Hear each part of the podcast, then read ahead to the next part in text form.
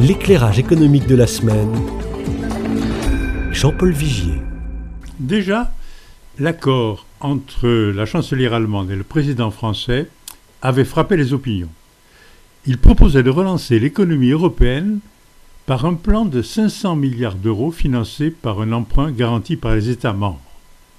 Ces sommes devaient soutenir l'économie des plus en difficulté, comme l'Italie ou l'Espagne, par des subventions et des prêts, et de manière plus large, aider les États à remettre en état leur système de santé et relancer la croissance. Mais Ursula von der Leyen, présidente de la Commission, va plus loin.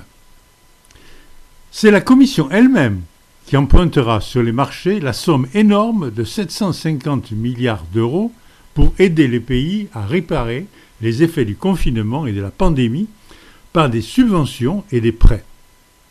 Plus les pays sont en difficulté, plus la part de subventions sera importante. Le remboursement des emprunts pourra s'étaler sur 30 ans. La Commission, de son côté, remboursera sur un très long terme. Mais autre nouveauté, pour rembourser, la Commission taxera les grandes sociétés du numérique, les GAFA, et les produits importés qui sont contraires à la politique de lutte contre le changement climatique. Deux grandes nouveautés. C'est la Commission et non plus les États qui va emprunter et qui remboursera grâce à des ressources nouvelles. C'est un grand pas vers une plus grande intégration européenne avec la création d'un véritable impôt européen.